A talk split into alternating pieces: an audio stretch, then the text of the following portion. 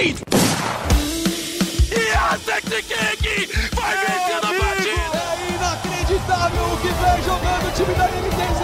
Fallen, stop blowing my mind! The man from Brazil, Brasil! Colterra, the man, the myth, the beast! Five seconds to go. E aí, tá começando o Early Game. Eu sou Alessandro Jodar, repórter do Globo Esporte em São Paulo. Estou aqui com meus colegas, meus amigos da editoria de esportes do GE. Globo, os repórteres Rodrigo Faber e Roque Marques, e também um parceiro nosso agora, por que não? Depois do negócio fechado entre Globo, Omelete e o Gaulês. Gaulês, que prazer ter você aqui no Early Game. Muito obrigado por eh, se juntar a nós hoje aqui para a gente conversar sobre esse anúncio que certamente é um dos maiores é, do cenário do Counter-Strike brasileiro nos últimos anos. E explica também para a gente o que você entende dessa novidade agora, então, que a gente vai ter transmissões diferenciadas dos campeonatos da ESL Pro Tour, alguns dos principais do mundo do CS. Tudo ah, bem? Tudo bom, prazer aí, obrigado pela oportunidade. Jodar, o Rock, Rodrigo, aí um prazer estar aqui. Acho que a, a notícia pegou talvez um, um pessoal, né? A, a, comunidade, não sei se pegou de, de surpresa, mas eu acredito que sim, porque pela primeira vez eu acho que a gente expande é, a, a, possibilidade das pessoas poderem assistir e acompanhar o Counter-Strike nas mais diversas plataformas, né? E também saber que agora você tem uma, uma certa garantia, uma segurança de que com um contrato de longo, né, de longo período a gente vai conseguir desenvolver mais ainda esse cenário do Counter-Strike, que no Brasil já é bastante desenvolvido, mas que, que a gente vê os números recentes e as coisas que aconteceram, a gente vê que dá para ter muito mais gente interessada no jogo. Acho que a, uhum. a, a maior alegria é essa. Uhum. O Rock sempre teve uma certa rivalidade, não é isso? As grandes empresas de mídia contra o, o pequeno produtor. O pessoal, acho que ninguém torce para o grandão, né? Mas sempre teve um pouco essa sensação. O, o que que para a torcida é, esse sinal vai dizer? Salve, salve, rapaziada. Obrigado aí, Gal, por ter aceitado o nosso convite. Cara, eu acho que é, é bacana a gente falar sobre isso de plataformas, né? Porque todo mundo, quando vê, vê a notícia de primeira vez, quando a gente soltou no site, por exemplo, tava toda a galera, pô, mas o Gal agora vai ser politicamente correto, ele vai pra TV e tal. Então, tipo assim, a pessoa ela não percebe que são maneiras diferentes. O próprio Gal já tem feito isso na Twitch, né? Com, com a Gaules TV e com, com a transmissão convencional dele. Então acho que é, é uma coisa que a galera não, não consegue entender muito bem, principalmente porque não lê, né? A matéria ou a nota, enfim, antes de antes de de opinar, mas eu acho que é, é legal também, até pro querer ouvir do Gal isso, sobre essa coisa da televisão, né? Porque antes de você começar as transmissões, você também trabalhou por muitos anos nos, nos bastidores, numa época que talvez você ter a televisão era ainda mais interessante, né? Porque você precisava mais. Não que hoje você ainda não precise, mas você precisava ainda mais da afirmação do pai, ver lá no, no Globo Esporte, ver lá no Esporte Espetacular, ou que seja em qualquer canal os, os esportes acontecendo. Lá para 2013, 2014, isso era super necessário. É, eu queria que, que você contasse o que, que você vê da televisão, assim, que, em que ponto você acha que a televisão pode ser importante, que a Twitch não consegue, a Twitch, o YouTube, enfim, qualquer plataforma é, não consegue dar hoje, que a televisão ainda pode dar. O, acho que assim, ao longo do, do, das décadas aí, né, desde 99 para cá que o Counter-Strike veio, eu pude participar ativamente. Eu acho que a televisão é muito importante. No, eu, eu, senti muito, por exemplo, na época dos anos 2000, 2001, 2003 ali, onde o Counter Strike ele vivia muito dentro das lan houses e de repente aparecia uma matéria na TV, né? Algum time ou algum jogador ou alguma pessoa da comunidade ela acabava dando alguma entrevista para a televisão e isso era comentado por muitas pessoas, né? A família vinha e falava, pô, eu vi não sei quem lá, eu vi seu amigo na TV, ou eu vi que você é, apareceu o campeonato que você estava jogando na televisão e isso dava uma né, uma afirmação muito grande, dava uma chancela de que o que a gente estava fazendo tinha, um, né, era, uma, era algo que estava caminhando para um, um bom lugar. E eu acho que isso, ao longo do, dos anos, foi melhorando cada vez mais. E dentro do, do, da nossa praia aqui, o Counter-Strike, se você for ver, a, a, Globo né, sempre transmitiu. Teve vários campeonatos recentes de Counter-Strike mundial que a Globo já tinha transmitido.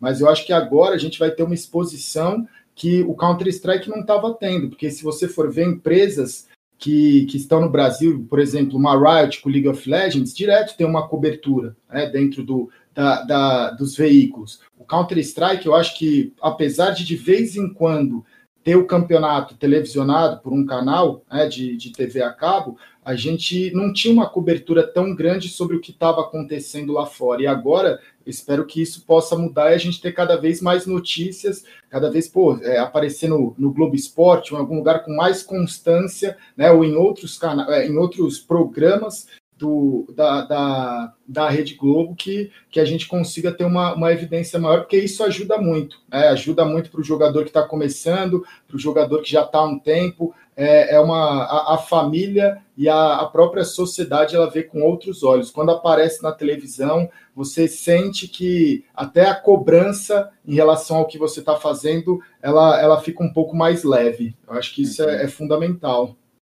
E é muito doido a gente parar para pensar, é, que nem o, o Gal estava falando aí de matérias que antigamente é, iam ao ar já falando de clubes de, de Counter-Strike. Eu, eu, lembro que eu quase caí para trás uma vez que eu fui é, fazer uma matéria sobre o Dia das Mulheres, fui contar a história da Ladies, um time de CS que é, brilhou muito no, no, no ponto 6.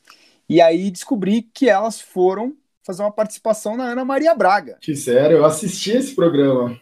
Pois então, assim, você parar para pensar que a Globo já falava de CS até na Ana Maria Braga lá atrás, assim, talvez os pontos não estejam tão distantes, não é verdade, Sim. Fábio? Exatamente, Jodar. Bom, primeiramente, agradecer ao Gal por ter aceitado o convite. Saudações a você, ao Rock e a todo mundo que ouve o early game. Tem, tem, até uma cena engraçada nessa, nesse lance da Ana Maria Braga, que é o, o Louro José falando, né? Da pipoca, Ana Maria! atrás do laptop ali, ela tentando jogar o CS. Então, um, um negócio maravilhoso. É, bom, eu queria, queria começar perguntando pro, pro Gal o quanto ele acha que é, nessa construção é, de imagem que você teve da, da, da sua comunidade, enfim, é, essa, essa filosofia da, da transmissão para o torcedor. É, quanto você acha que essa filosofia impactou é, diretamente no seu trabalho e te tornou, assim, a, alguém diferenciado no cenário? Porque é curioso, muitas vezes a gente vê um, um pessoal da, da gringa, às vezes olha né, a, a tua transmissão e fala, cara, mas como assim ele está transmitindo do quarto dele com 300 e lá vai porrada mil pessoas e pô, uma identificação tão grande? Eu queria que você falasse um pouco mais, cara, dessa da, da construção do, do brasileirinho e do alambrado. Cara, a, a construção ela, ela parte, acho que assim, a, o principal dela é a verdade, né? Porque quando eu, eu comecei a assistir, é, quando, na verdade, assim, quando eu comecei a fazer live, é, agora em 2018, que eu retornei tudo a fazer a, a, as lives na Twitch, logo de cara, no primeiro mês, era o Major. Né? Então eu voltei em 2018, em janeiro de 2018, e logo no primeiro mês estava tendo o Major, que era o da E-League, se não me engano. Acho que era o primeiro Major de janeiro de 2018. E aí eu comecei a reparar que as pessoas transmitiam o Major. Né? Então eu tive a felicidade de já começar no mês que tinha uma grande transmissão. E aí eu assisti a transmissão principal, assisti algumas outras coisas, e aí o pessoal falou, pô, passa o jogo para a gente assistir, e eram pouquíssimas pessoas que assistiam. Né? Tinha, eu tinha, sei lá, 5, 10, 15 pessoas que, que acompanhavam a minha, a minha stream. E aí eu comecei a assistir junto com o pessoal a, a transmissão, e aí eu comecei a reparar que eu falei assim, cara, existe uma, uma transmissão que é tradicional, né, do esporte convencional, que já era algo que na, na agência X5, na época ali 2013, 2014, eu já tinha trabalhado bastante com isso em relação a trazer, acho que a gente trabalhou com, com a maioria dos, dos grandes narradores do esporte eletrônico naquela época, e, e a gente tentava trazer um clima muito mais leve. Quem acompanhava, né, quem lembra daquela época, surgiram pô, inúmeros memes, surgiram inúmeras coisas que a gente se baseava muito numa transmissão em que os narradores eles faziam, né, os narradores e os analistas, comentaristas, eles faziam a parte, né, essa parte de narração e análise, mas era um conteúdo bem leve. E era onde eu achava que, que o esporte eletrônico ele tinha que caminhar e se, até às vezes não se diferenciar, mas criar a sua própria identidade. E aí, com o passar do tempo, né, quando a Riot é, integrou o, o, o CBLOL, a transmissão, a produção, que eu acho que foi em 2015, trouxe os narradores para dentro da empresa e começou a fazer as transmissões. E eu acho que também trazer, vir muita, muita gente de televisão e, e colocar um formato do esporte convencional para o esporte eletrônico, eu comecei a olhar aquilo e falei, pô, a gente está se baseando em alguma coisa que apesar de ser muito legal, é uma coisa antiga. Né? O esporte convencional ele já tem centenas de anos. A transmissão de, de, do esporte convencional tem pô, décadas aí.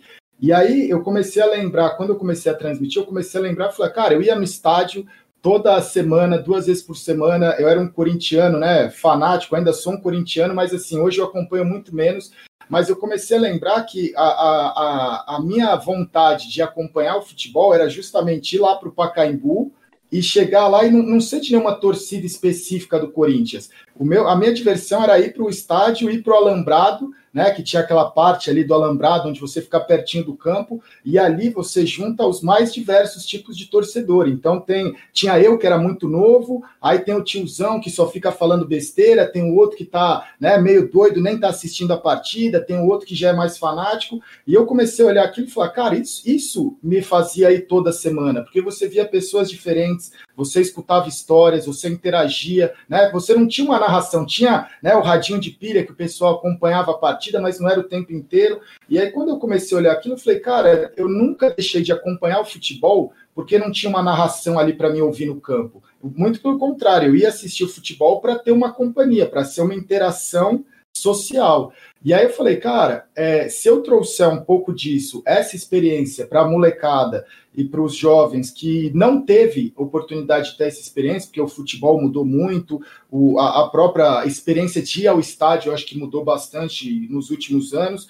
Então, eu falei, se eu conseguir trazer isso, talvez eu possa passar uma outra, é, né, uma outra visão sobre o que, que, pode ser o esporte eletrônico. E aí eu comecei a usar muito mais o, o Counter-Strike como um plano de fundo, né, eu falo que é um background, tem dia que eu estou transmitido ontem, Teve partidas que eu transmiti que eu não falei absolutamente nada da partida. Né? A gente ficou conversando sobre milhares de assuntos, sobre coisas que estavam acontecendo, às vezes coisas do mundo, coisas do Counter-Strike. E quando você vê ali, pô, tem um lance legal, comenta o lance e segue, segue a vida. Então, eu acho que essa verdade que eu consegui trazer de passar essa experiência, ela acaba sendo um pouco única, porque igual você falou, né? É, o, o pessoal de fora vê e não entende, e eles nunca vão entender. Por mais que a gente tente explicar, ele não vai entender porque ele não consegue é, absorver essa experiência e a nossa história, as nossas raízes com o futebol e com a, o, o, tipo de torcida que a gente faz, o tipo de torcida que a gente tem. Então, o alambrado, tudo que eu trouxe, ele vem desse histórico do, do, do da, acho que eu tentei tirar as partes boas que eu vejo no, no esporte convencional. Acho que é isso que, que, eu, que eu consegui fazer e que acaba dando certo. É, e Gal, é engraçado você falar sobre isso do estilo e do, desse comecinho é, de 2018. Eu lembro que quando você começou e, e ainda nem tanto no, no Major, né, de, da E-League, porque daí a galera começou a dar mais atenção, mas um pouco depois é, a galera dita profissional, né, que eu acho que eu não gosto muito de usar esse termo, porque não, não existe, não, não tem uma narração profissional, mas a, a galera da narração mais convencional, ela ficou bastante incomodada, assim, eu sei que não era, não era uma coisa super explícita, mas todo mundo que trabalhava com bastidores sabia que a, o seu tipo de transmissão incomodava, e porque a galera pregava que isso ia meio que trazer de volta o cenário, que era uma coisa que, pô, a gente batalhou muitos anos para ter uma coisinha profissional, uhum. e agora o cara tá voltando a fazer do jeito que a gente fazia antigamente e tal. É, se você olhando isso agora, depois de provavelmente ter conversado com essas pessoas. Acho que hoje também é, tem muito. Você inspirou muita coisa, né? Lógico que as narrações convencionais elas ainda acontecem, mas, por exemplo, se a gente assistir um jogo de um time brasileiro hoje, é, a narração é muito mais é, de, de, torcida mesmo, igual você faz do que era antigamente. Antigamente a gente tinha aquela falsa, aquela falsa sensação de que pô, estamos assistindo um jogo num lugar neutro. Mas é, o quanto você acha que você influenciou e como você lidou com essas críticas lá atrás, vendo toda a galera do cenário é, ficando um pouco resistente a te abraçar. Depois, obviamente, você ficou muito grande para não ser abraçado, então ninguém seria bobo de, de ficar contestando publicamente o seu estilo de narração. Foi alguma coisa que te incomodou e como você vê essa sua influência é, hoje em dia? Eu acho assim, no, no, no começo, é, a gente penou bastante por causa de, do, de não do estilo, né? Mas por causa assim, eu acho que o, o que a, o que a gente o, o, que, o que a gente conseguiu trazer dentro da, da comunidade ali, né? Da, da tribo, da formação que a gente estava fazendo, era uma coisa que era, ela fazia sentido para gente, né? Para mim, que eu olhava e falava assim, cara, isso faz sentido para mim. Eu estou criando um conteúdo, eu estou criando uma história aqui que ela faz sentido para mim. Se as outras pessoas dentro desse cenário não entendem, né? E acham que não é legal e tudo mais é, aí é a verdade deles, né? Eu sempre tentei separar e falar assim, cara, eu não posso deixar com que essa opinião, a não ser que seja algo errado que eu estou fazendo, né? Mas na época, e para mim nunca foi algo errado. Eu olhava e falava assim, cara, eu estou fazendo isso. É, algumas pessoas ainda não entendem o que eu estou fazendo, e que bom que elas não entendem, porque isso ainda é, dava mais uma motivação e me colocava num, numa situação que eu falava assim: se eles ainda não enxergaram o que isso pode se tornar, é melhor para mim, né? Porque em algum momento, quando as coisas forem mudando e se eu tiver, se eu tiver, o que eu estiver pensando é, for acontecer, vai ser uma, vai ser algo muito legal, né? Porque é, era normal quando eu comecei a fazer stream e quando eu comecei a fazer as transmissões, muita gente assim, não era só, eu acho que não foi só é, o pessoal, os narradores, os analistas, comentaristas, o pessoal da transmissão, o próprio cenário, né, o próprio mercado de, de, de, games e esporte eletrônico aqui do Brasil, eles foram muito receosos a falar, a, a aceitar que isso fizesse, né, que isso, que isso pudesse acontecer. E, e na minha cabeça eu pensei assim, cara, quem precisa estar satisfeito é o consumidor. Né? Não existe uma marca, não existe um produto, não existe uma empresa que ela vai estar é, tá em, em, em, com problemas se o consumidor dela estiver satisfeito. Então, eu sempre percebi que dentro da, da, de todas as indústrias, tem pessoas que elas querem ditar o que é o certo e o que é errado. Né? E aí eu, eu, comecei a pensar assim, eu falei, cara, se eu fizer algo em que no final do dia as pessoas que estão assistindo aqui elas saem felizes, elas vão replicar isso, né? Independente de quem está fora da, da, né, da, não na pessoa que consome a, o conteúdo. Se a pessoa de fora ela não estiver satisfeita com isso, aí já é um problema dela, né? Mas a pessoa que está consumindo o conteúdo, se ela estiver satisfeita com isso, vai dar muito certo, porque ela vai replicar, ela vai contar para alguém, ela vai indicar para outra pessoa. Então, isso me, me confortava bastante de saber que eu tinha um caminho ali para fazer. E, em relação à outra parte, assim, de é, a mesma parte, mas de um outro lado, eu acho que a gente vive isso hoje, né? De internacionalmente falando, tem muitas pessoas, tem muitos comentários que eu vejo que o pessoal, ah, porra, mas por que, que só o, o Gaulês está transmitindo? Por que, que tem esse cara transmitindo com esse número de pessoas? O porquê que, o, o porquê que as pessoas estão assistindo? A visão se é profissional ou não, igual você falou, Rock. Eu, eu tenho uma, uma visão totalmente diferente, que é do sentido assim: você nunca vai falar para mim que uma transmissão de estúdio com narradores, comentaristas, analistas, ela é uma transmissão profissional e o que eu faço não é profissional, porque eu tenho certeza que eu sou o primeiro a acordar, velho, todos os dias para transmitir. Eu sou o primeiro a chegar, eu sou o primeiro a fazer abrir os portões, eu sou o último a sair, eu transmito todos os jogos, né? Quando eu pego um campeonato para fazer, é, raramente eu deixo de transmitir um jogo. Então, às vezes, pô, é 8 da manhã, é 5 da manhã, eu tô acordando para transmitir, às vezes eu faço 16 horas de transmissão, transmito 5 MD3 no dia e a pessoa às vezes fala assim, pô, mas essa transmissão não é profissional. Eu não sei qual que é a sua visão do que, que é profissional, porque uma pessoa que faz 15, 16, 20 horas às vezes por dia de transmissão, você achar que só porque ela não tem infraestrutura, né? Porque às vezes as pessoas confundem muito o que, que é infraestrutura e o que, que é profissionalismo. É, então, eu acho que é, com o passar do tempo e com o passar né, do, do que foi acontecendo, hoje a gente já consegue é, diferenciar muito é, essas duas situações, e isso faz com que a, até as pessoas que acompanham elas fiquem muito mais felizes, porque hoje o reconhecimento não é um reconhecimento meu, né, não é um reconhecimento gaulês, eu acho que é um reconhecimento de uma comunidade que, que se abraçou, que se encontrou. Muita gente que acompanha as minhas transmissões, elas nem gostam de Counter-Strike, de jogar. Tem muita gente assim, eu falo todos os dias, eu vejo pessoas que falam, cara, eu não jogo Counter-Strike, eu não gosto de assistir muitas partidas, mas quando eu, eu entro aqui e fico com, né, com, a, com, a, com a tribo, eu me sinto bem. Então, eu acho que essa é a grande vitória, assim, eu consegui trazer pessoas de fora do Counter-Strike para acompanhar Counter-Strike.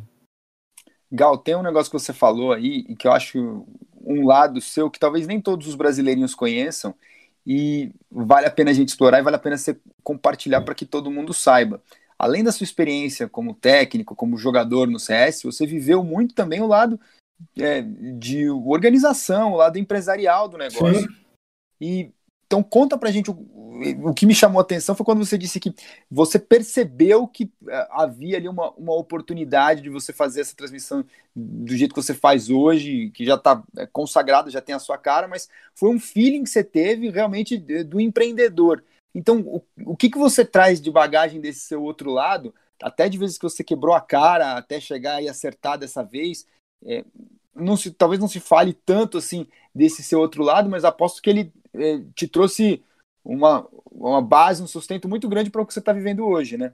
Ah, com certeza, porque assim, é, a, a, parte né, que eu fui jogador profissional lá nos anos 2000, depois técnico em 2007 até mais ou menos 2008, e aí é, em 2011 no final de 2011, eu criei o projeto da Seleção Brasileira de Games, que ele apareceu no cenário como um, um projeto piloto com a Mandic, onde tinha o Fallen, Fênix, o Beat, o El e o NAC, assim, que, que a gente ganhou bastante coisa. 2012, eu comecei o projeto da Seleção Brasileira de Games com o nome da seleção, que era que foi uma coisa que eu aprendi bastante, porque eu queria fazer algo, acho que na época os times, o cenário, é, a gente não estava conseguindo patrocínio. Eu via que os times eles tinham muito problema para conseguir é, evoluir e, e, conseguir se manter. E aí eu trouxe uma experiência da, da própria Samsung, que eu tinha trabalhado de 2008 até 2010, quando eu me afastei um pouco do competitivo, mas dentro da, da empresa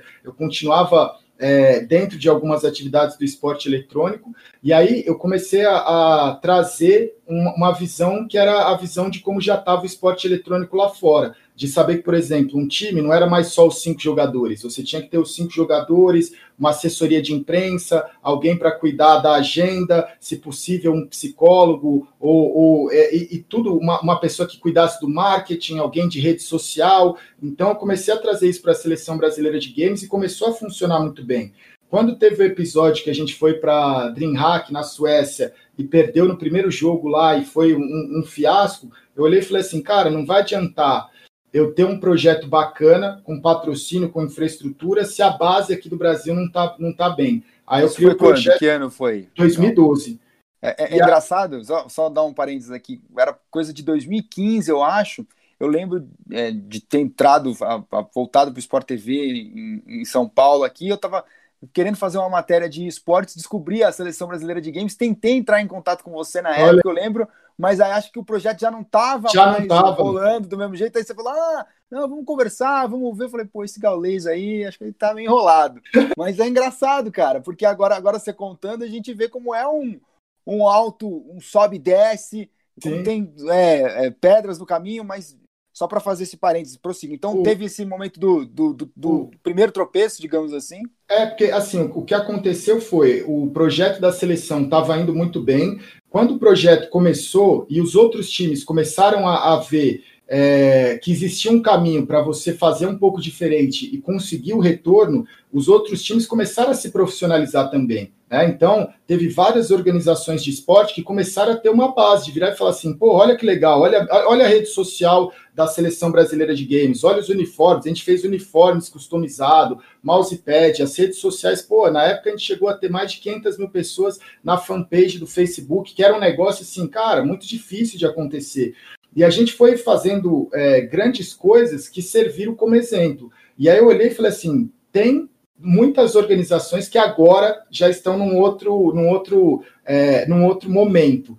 E a gente precisa de uma liga. E aí eu criei a Brasil Game League, que começou a ser o foco. Né? Então eu olhei e falei assim: antes não, os times não estavam bem. Com a seleção brasileira de games, os times começaram a reproduzir e começar, né, começaram a reproduzir esse formato e começaram a, a melhorar. Então, a gente tá com uma, não tem uma liga tão forte, que é a, que é a Brasil Game League. Com a Brasil Game League, a gente fez, é, eu, eu acabei me associando com a agência X5, e aí começaram as transmissões, não só o campeonato, né? Porque o campeonato ele começou online. Eu lembro que eu peguei, começou com o StarCraft, onde o Gruntar é, transmitia da casa dele, o CS que o Gordox transmitia da casa dele e o League of Legends que o Toboco transmitia da casa dele. Então a, o primeiro, a primeira aparição que teve foi a Brasil Game League, três dias na semana, três jogos diferentes, era muito legal. Aí eu consegui levar isso para uma infraestrutura de, né, de estúdio, de agência, onde a gente tinha o, a parte do, da arena, né, que tinha da agência X5,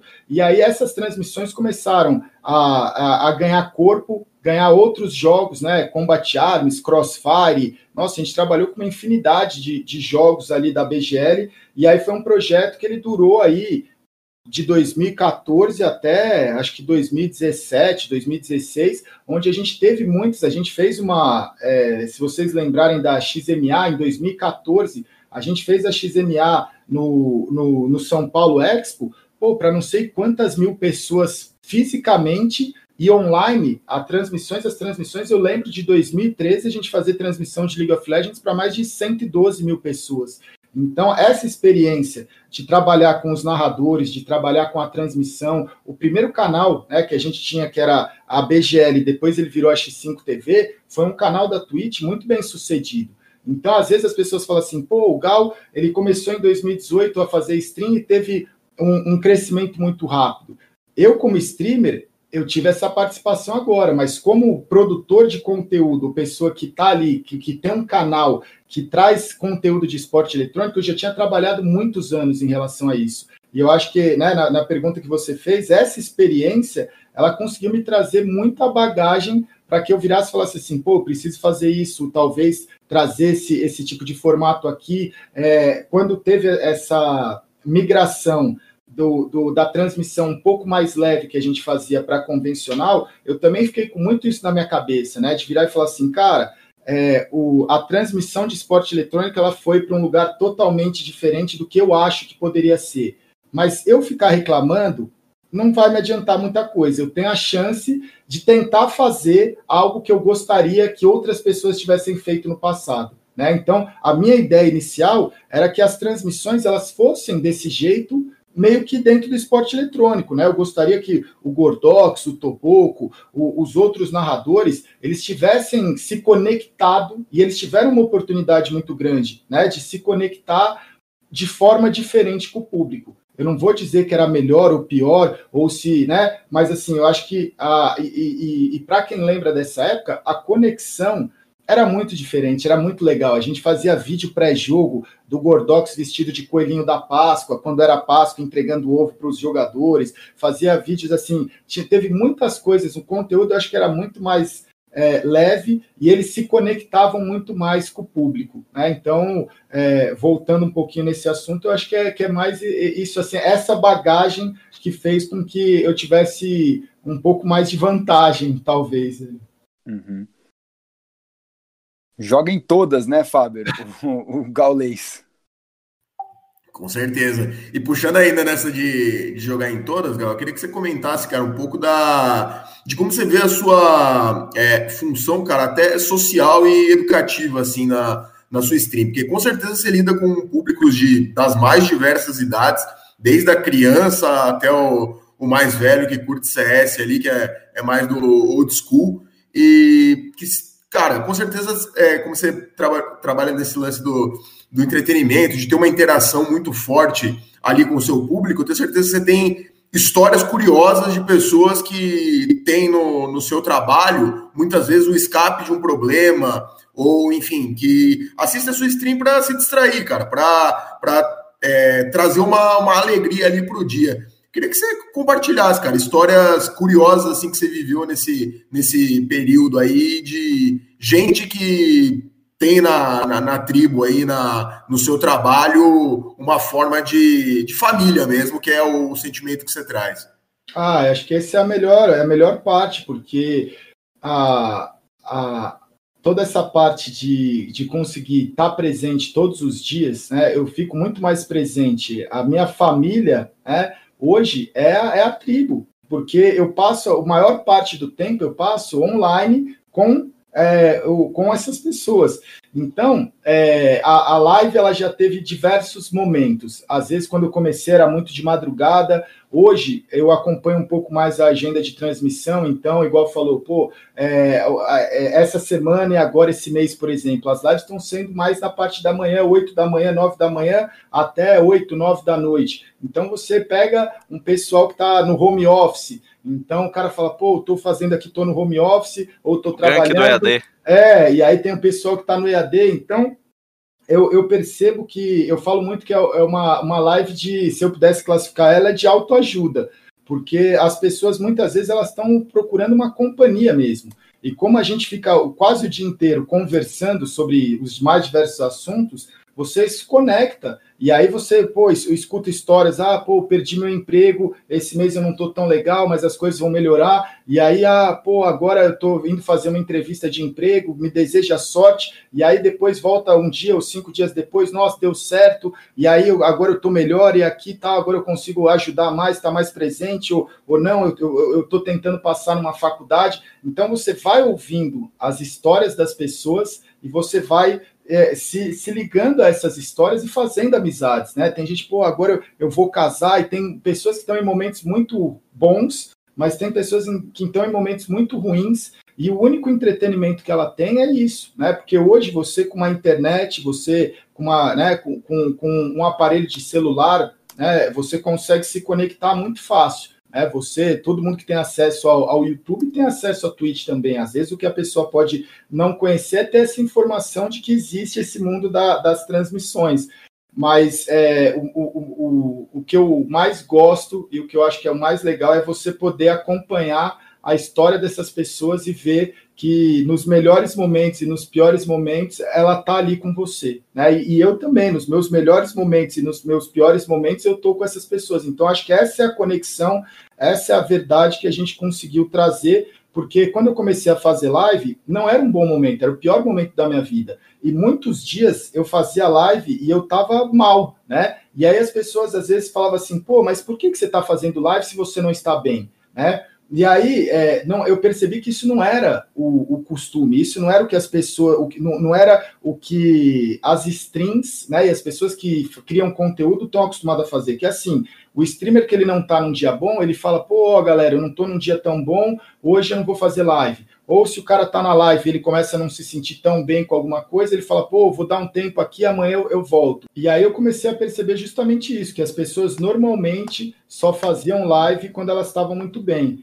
E aí, quando eu comecei a fazer as lives e, e, tinha dias que eu não estava tão bem, as pessoas falavam, pô, você está um pouco chateado hoje, você está um pouco para baixo. E eu comecei a falar assim, cara, se eu não fizer a live quando eu não estiver bem, é, por que, que eu vou fazer quando eu só quando eu estiver bem? Né? Você vai trabalhar em dias que você está super bem e em dias que você não está bem. Né? Você não tem, a vida não te dá esse direito de você ir para a escola só quando você está bem, de você ir trabalhar só quando você está bem, de você interagir em casa só quando você está bem. Né? A vida não te, não te traz isso. Então eu falava assim, cara, se eu conseguir fazer uma boa live, mesmo nos meus piores dias, quando eu tiver nos meus melhores dias, isso aqui vai ser muito legal, né? E às vezes você, se você entra aqui porque você está chateado para você melhorar, por que, que eu não posso melhorar com vocês num dia que eu não estou bem? Né? E aí é, é esse tipo de verdade, esse tipo de, de, de troca, né? de, de olhar e falar assim, cara, vai, tem momentos que eu não vou estou, estou bem e vocês me ajudam. Né? E até a parte pessoal mesmo,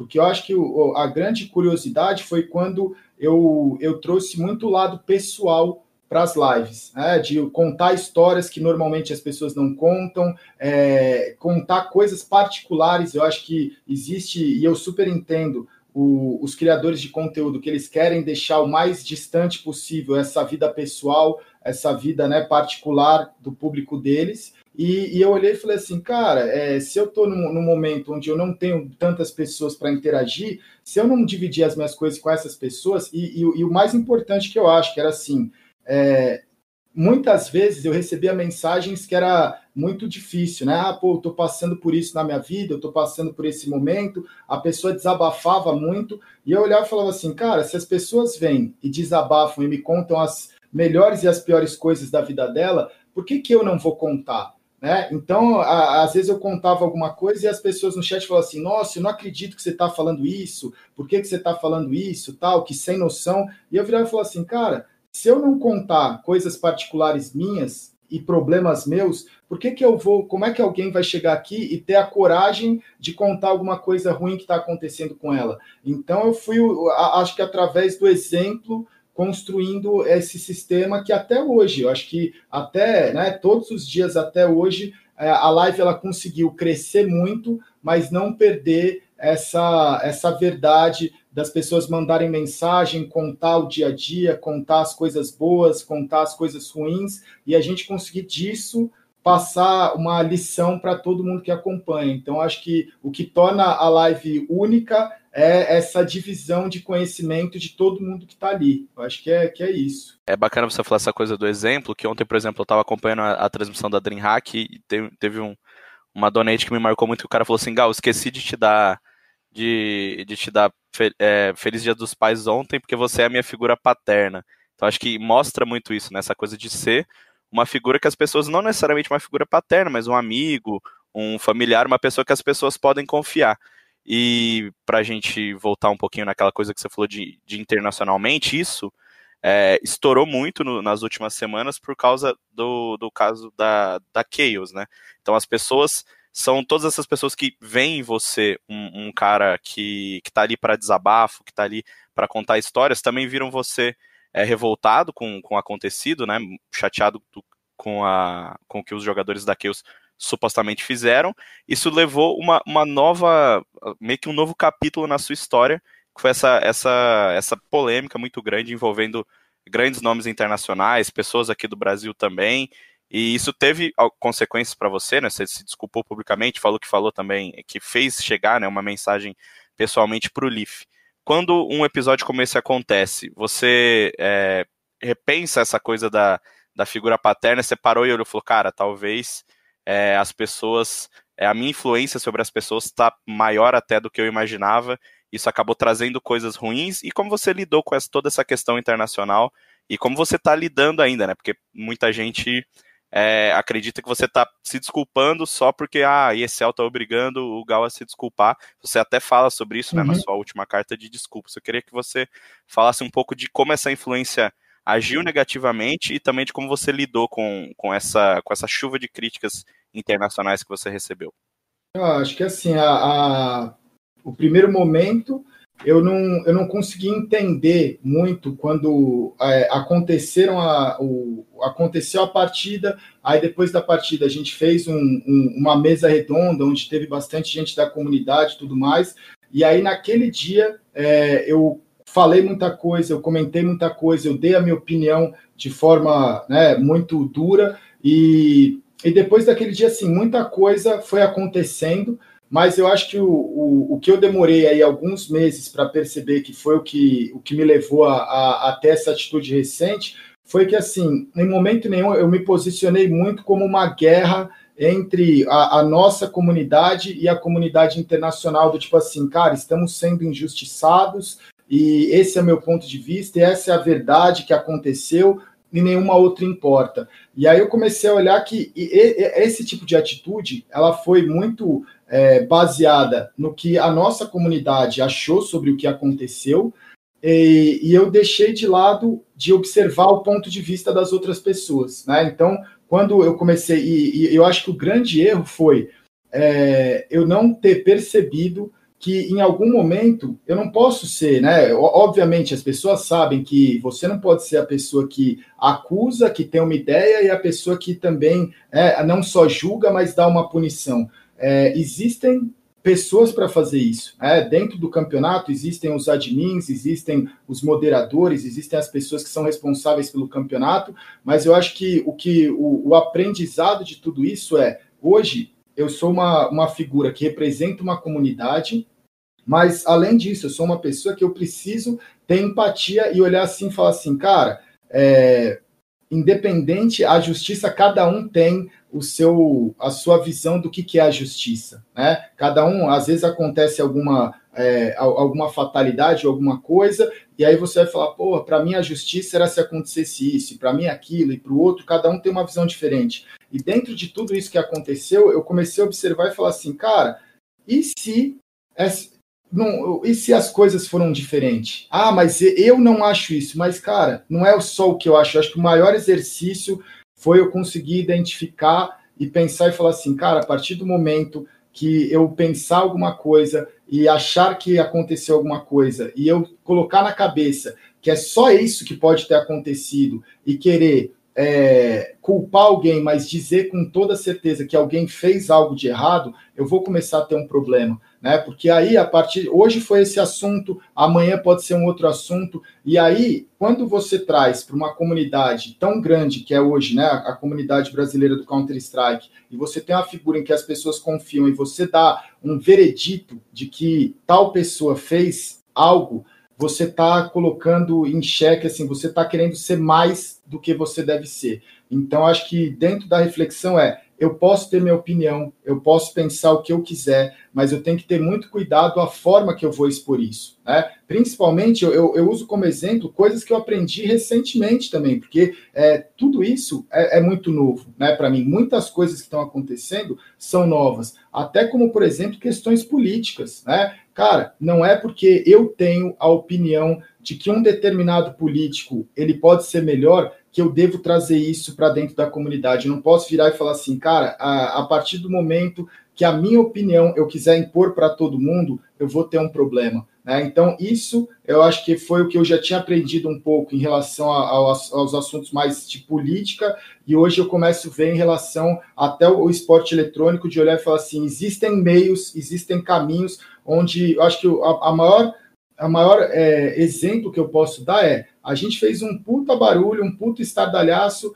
e não deu em nada, né? Não deu em absolutamente nada. A gente não conseguiu melhorar nada, muito pelo contrário, né? A gente só conseguiu passar uma imagem de que o Brasil é violento, de que o Brasil é um lugar perigoso para que os jogadores pudessem vir, que no Brasil tem pessoas que é, é, disseminam o ódio, né? E se a gente tivesse feito por um outro formato, por um outro caminho, olhado de uma outra forma, pode ser que a gente tivesse conseguido o que a gente quer, que é simplesmente que os campeonatos sejam mais é, é, que a gente tenha mais transparência em relação a como é feito esse controle de que se alguém está usando alguma, algum programa de auxílio, se algum jogador está utilizando alguma substância né, para ter uma performance melhor. Eu acho que esse deveria ter sido o ponto principal e o assunto principal e ter feito o caminho que é o caminho mais correto. Ah, mas pô, você é um torcedor, e eu entendo, né? Eu acho que a, a, grande complicação é que hoje a torcida vira e fala assim, pô, mas você é um torcedor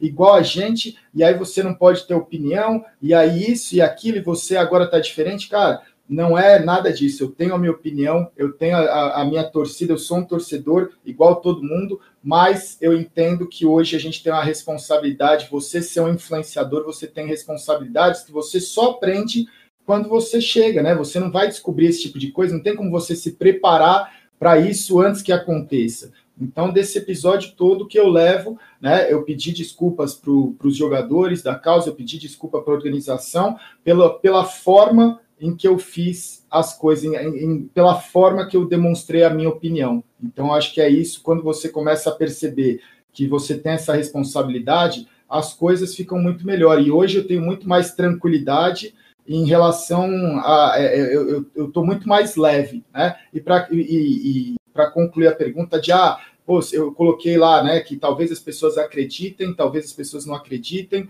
É, o que eu penso sobre isso é, cara, é um problema delas, né? Não tem o que eu fazer. Eu sei qual é a minha verdade. Se vai acreditar ou se não vai acreditar, eu fiz a minha parte, que é o que eu posso fazer. Até ali é o que eu posso fazer. Depois disso, aí só o tempo vai dizer, que é o que a gente estava falando também das transmissões, de saber, eu saber a minha verdade. O que os outros vão achar disso, aí a gente vai trabalhando com o tempo. Só para complementar, porque a gente falou sobre isso aqui no Early Game na época, e eu falei sobre isso no Twitter também, e eu achei. E a galera caiu de pau em mim, falando que eu era paga pau de gringo e tal, tal, tal. Porque eu, eu falei que a sua atitude do Tarik e do Fallen, acho que vocês três que são pessoas que têm muita influência na comunidade brasileira, né? Falar, falando acusando abertamente o cara sem ter as provas, acho que não, é, não era o caminho. E eu acho bacana que você enxergue isso agora. É, não não para dizer que eu estava uhum. certo, mas para dizer que é importante que as pessoas entendam que você também está passando por um, por um processo de aprendizado. Eu acho Sim. que é, a gente falou sobre isso no último programa do Free Fire, por exemplo, que, que eu, eu o, o, Fábio, o Jodar, a gente é totalmente distante da comunidade Free Fire. Eu sempre conheci o CS, sempre é, interagi com o CS, e no Free Fire, cara, eu me sinto meio ET e tô aprendendo as coisas também. E às vezes as pessoas têm essa casca de, pô, ah, mas o Gaules não tá aprendendo, ele já sabe, pô, ele tá aí há tanto tempo. Ah, mas o, os caras trabalham na Globo, são jornalistas, eles têm que saber, eles não estão é, as pessoas não entendem que você pode aprender, e eu acho muito legal você falar sobre isso abertamente, porque é mais uma coisa que você passa para os seus viewers, que eles podem ter errado, ou não, não nesse assunto, mas em qualquer assunto, e olhar para trás e reconhecer que foi errado. Então é, é bem bacana que você fale sobre isso, sobre a, a, coisa da visão política também, que é uma coisa que o pessoal pega muito no seu pé até hoje. É, eu acho que é importante que as pessoas entendam que tudo é um processo de aprendizado e além de você passar diversão e, e passar esse momento de conforto para as pessoas, é importante que você passe esse conhecimento também e essa, essa coisa de voltar para si mesmo e ver que você errou é muito legal. É isso, senão não tem, né? É, se, é, o problema vai ser a partir do momento que as pessoas acham que ninguém erra, né? Que é o que, cara, nesses últimos é, meses aí, desde acho que nesse último ano, a gente viveu um ano, vive um ano que é muito difícil, mas assim, para mim é um ano de muita alegria em relação ao que eu produzo, porque na, acho que em todos os momentos as pessoas vêm e falam, pô, eu me espelho em você, você é isso e tal, não sei o que. É, é, eu vejo que é, houve uma construção muito grande dessa imagem, né? Mas o que eu falo para as pessoas é, cara, o legal de tudo isso é que eu vou errar, né? E eu não quero que no momento em que eu esteja errado, as pessoas próximas a mim, que são quem assiste, virem e falam assim, pô, você não está errado, você nunca vai errar. Acho que esse é o problema, quando você começa a ter essa ilusão, né, que é uma pessoa que tem bastante é, influência, ter essa ilusão de que ela tem o só o pensamento dela é o que é o que está certo. E isso é difícil, porque é, é, é, uma, é, uma, é, uma, é uma construção aprendizado do dia a dia, é muito complicado. Gal, e você tem um poder nas mãos que é muito grande no engajamento que o seu público tem, na sua audiência. Como que você lida com isso? Porque, por exemplo, a gente acompanhou todos né, que gostam de Counter-Strike devem ter acompanhado, se não ao vivo ali, mas depois a sua entrevista com o Guerri, que foi Sim. no calor do momento ali da, da polêmica que o pessoal da Fúria tinha acusado, o pessoal do IBR tinha acusado o pessoal da Fúria de não ter fair play, e aí o Guerri, técnico da Fúria, foi lá na sua stream conversar com você. Foi, para mim, eu comparo muito aquilo ao momento é, como se um, um técnico de um, de um, time adversário fosse dar uma entrevista no meio da torcida rival, pela, pela maneira como o chat se comportava. É, como é que você viu a, esse momento, falando especificamente? E, e, mas a pergunta principal é: como você lida então com, com, com, esse poder que você tem nas mãos do que você criou, da, da, da tribo e como a tribo se comporta, como você tenta modular porque imagino que você talvez não quisesse que o Guerreiro se sentisse agredido ali, ainda que, pô, a torcida do MBR tivesse como torcida o direito de xingar, de falar Sim. o que fosse. Como, como lidar, então, com, com, com esse lado passional e, e, esse poder que você tem nas mãos de, de direcionar para onde a tribo vai? Eu acho que aí é, é, é, a questão, a única resposta é a empatia, né? De você, às vezes, no momento, você conseguir rapidamente fazer, às vezes você demora um pouco mais, que é assim, você tentar se colocar no lado da pessoa, né? Você tentar olhar e falar assim, que é o que faltou nesse caso aí que a gente estava falando da causa, né? Por N motivos, é, mas eu acho que quando você consegue rapidamente, o quanto antes você consegue olhar e falar assim, cara, é, aqui não importa o que a pessoa está falando apenas. Você tem que se colocar no lugar dessa pessoa e olhar e falar, tentar entender o porquê que ela está fazendo isso, por que aconteceu. Então, quando chega situações, quanto mais rápido eu consigo me colocar no lugar e falar, pô, vocês, já pensaram por esse ângulo aqui? Né? Porque o que você está fazendo é lidando com um grande, é, o, o, a, é uma comunidade muito grande, é um número de pessoas muito grande. Então, você conseguir mostrar que é, todas essas pessoas que estão ali podem ter opiniões diferentes, mas que elas precisam respeitar o ponto de vista do outro, é muito difícil.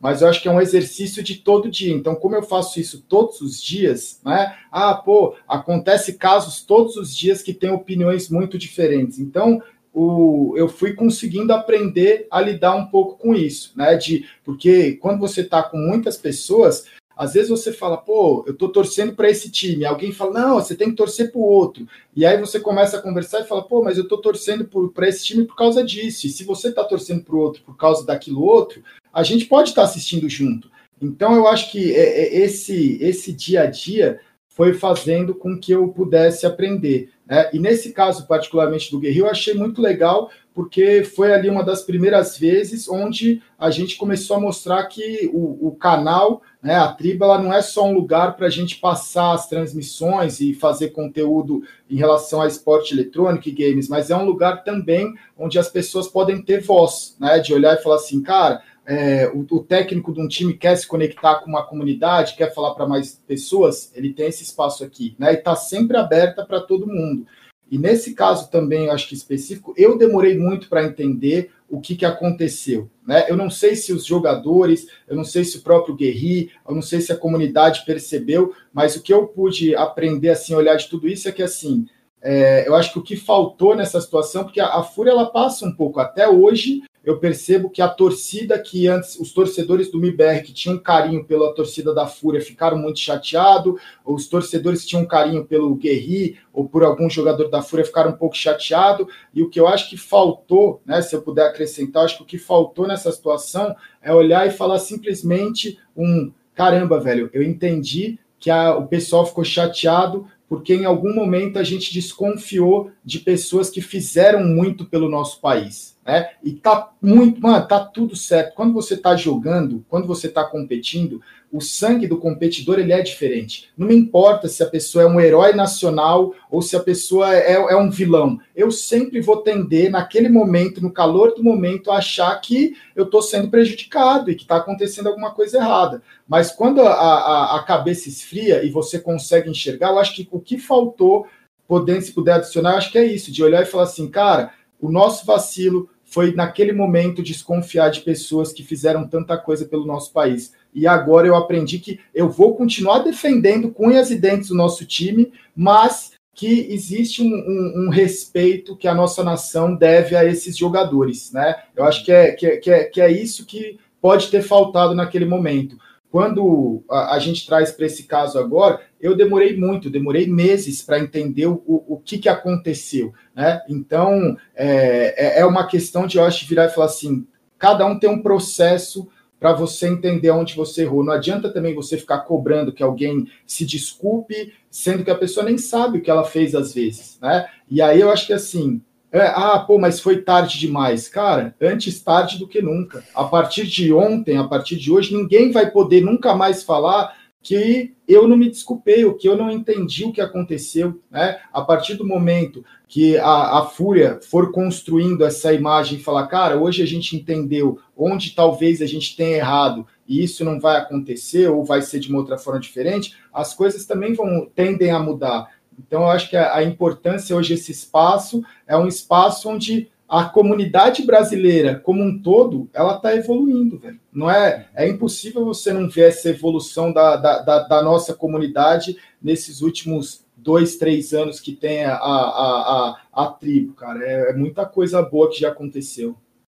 O Gal fez comparações aí com o futebol, agora subiu a plaquinha, nós estamos nos acréscimos. É. vamos, vamos encaminhar aqui para encerrar aproveitando um pouquinho mais do Gal aí.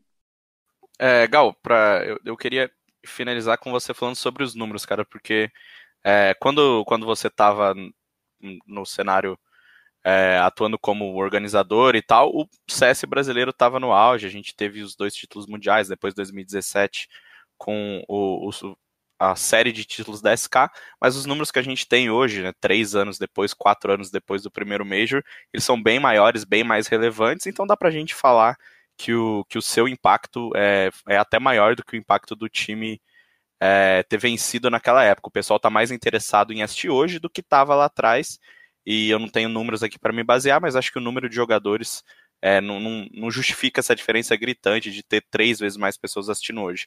Por que, que você acha que o pessoal gosta mais de ver o MBR lá embaixo hoje, a Fúria é, brigando para chegar do que assistia, né, acompanhava é, um, um, time mega campeão, um, um, time que fez história no CS. Qual, qual a diferença de hoje? Por que tem tanta gente assistindo CS no Brasil hoje? Você tem essa resposta? Cara, eu acho que assim, é... vencer nunca foi, quem é do futebol sabe que vencer nunca foi fator determinante para você ter uma torcida grande. Eu acho que o, você criar uma história é muito maior do que você até mesmo criar títulos ou ter títulos, porque é, hoje, se você. É, é, é, a base que eu trouxe, né? Que eu falei do futebol, é isso. A, a, torcida que eu vim é o sofredor, é o lunático, é o cara que fica 30 anos no jejum e continua indo lá, é o cara que tá desesperado, ele sabe que qualquer vitória é uma vitória, é o cara que, né, que ele não desiste nunca. Eu acho que é isso que dentro de, do, do, do que eu consegui construir é essa imagem de que, tipo assim, cara, se você não tiver agora que o time e o cenário brasileiro às vezes não tá no auge do Counter-Strike, por que, que você vai estar tá quando tiver? Né? É fácil você vir aqui torcer para um time que é muitas vezes campeão de Major ou para um time que está no seu auge, mas essa jornada da, de, de você não sofrer na, no, no sentido ruim da, do sofrimento, mas eu acho que é, que é você ali acompanhar essa batalha do dia a dia. Né? Isso conecta muitas pessoas. Eu acho que é, não só a forma da transmissão, mas toda essa construção de porra, hoje vai, e agora, e mano, se, não, se você não tiver aqui no, no próximo jogo, pô, como é que a gente vai ganhar? Então, é, eu acho que você vê nacionalmente o, é, é, uma, eu não sei se é da nossa sociedade, da nossa cultura, mas você vê nacionalmente uma comoção muito grande quando um time cai para a Série B. Né, quando um time está num momento muito ruim, se você tiver as pessoas certas para liderar um movimento, você vai ver que a torcida se conecta muito mais, você vai ver que o público, as transmissões. Então, eu acho que é, é, é você aprender a trabalhar com o que você tem. Se hoje o que a gente tem é o sofrimento, eu vou precisar trabalhar com sofrimento. Amanhã, se a gente tiver a glória, velho, vai ser muito mais prazeroso eu trabalhar com a glória. Mas eu não posso ficar dependendo do resultado de um time, né? Eu acho que você ficar atrás. Porque é o, é o que eu falo também, é a mesma coisa. Tem muita gente que confunde e fala assim: ah, porra, mas os números e o Gaules tal, ele consegue porque é, ele transmite os, as grandes partidas dos grandes campeonatos. Cara, graças a Deus, uma das coisas que mais funcionou no canal foi a Rinha de Prata, que é o simplesmente transmitindo as pessoas que jogam pior o Counter-Strike. E o que eu falo é: se você não conseguir que as pessoas te assistam transmitindo o pior jogo, você não vai conseguir que elas te assistam transmitindo melhor. Né? Então eu acho que essa analogia de você conseguir fazer as pessoas gostarem de um jogo com o time do coração perdendo é se você conseguir fazer isso, você vai trazer muito mais gente. O dia que a gente estiver numa final, o dia que a gente vai indo bem no Major, os números, cara, vão explodir. Vai ser 500, vai ser 700, se Deus quiser, vai ser um milhão. Porque a gente construiu a história de que, tipo assim, o cara fala assim, cara, eu tava lá na chuva, eu tava lá na, na Série B, eu tava lá em todos o, os momentos de dificuldade do time. E agora eu vim para comemorar. Então eu acho que é essas coisas que transformam, eu acho que é essas as coisas que as pessoas assistem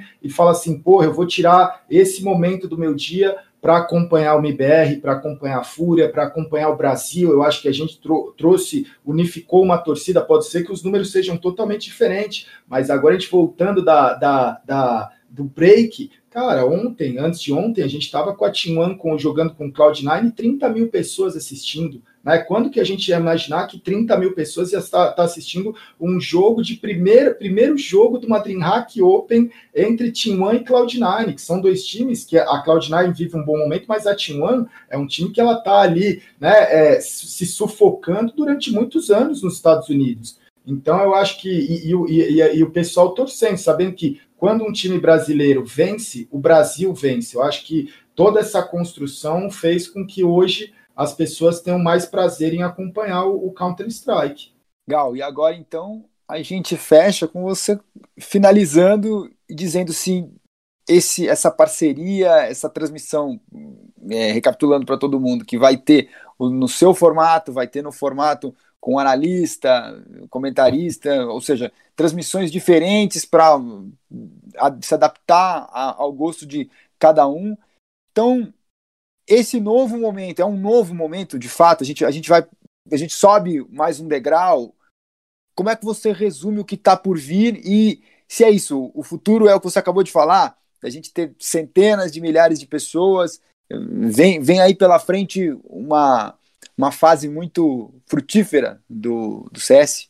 Eu acho que dentro disso, né, da parceria da Globo, do Omelete, Gaules, eu acho que assim, o, o que a gente traz que, que me, me orgulha bastante é mostrar que a gente conseguiu fazer o, o que a gente sempre se propôs, que é não deixar a exclusividade. Né? A exclusividade, ela não, para mim, ela nunca foi algo que beneficia o público. Ah, mas pô, o mercado é isso e, e o mundo é desse jeito. Eu falo assim, cara, tem que existir de alguma forma um jeito em que a pessoa que vai assistir o Counter Strike ela receba o formato que ela quer assistir. É igual, seja uma pessoa ou seja milhares de pessoas, não importa. Ela quer assistir com um formato mais tradicional, maravilha, velho. Ela vai poder ligar na televisão, ela vai poder colocar no canal do Sport TV e ela vai poder receber o conteúdo que ela quer, né? Ah, ela quer assistir de um formato um pouco mais é, é, diferente. Pô, tá lá a transmissão na Twitch, tem né, não só a, a, minha transmissão, mas a gente também se preocupou em fazer essa transmissão no formato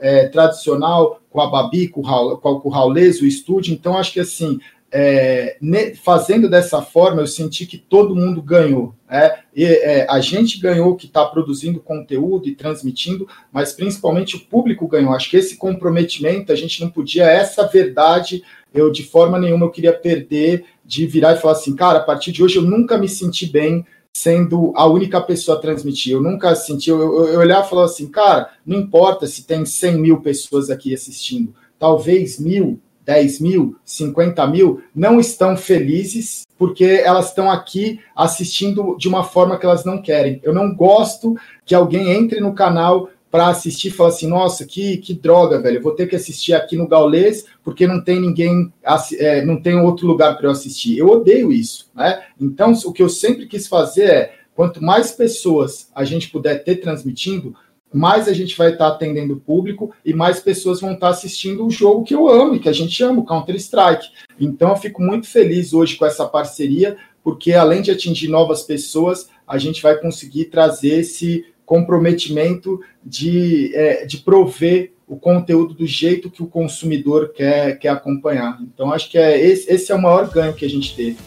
Muito obrigado, então, ao Gaules, ao Rock, ao Faber e a você que ficou com a gente até aqui. Semana que vem tem mais Early Game.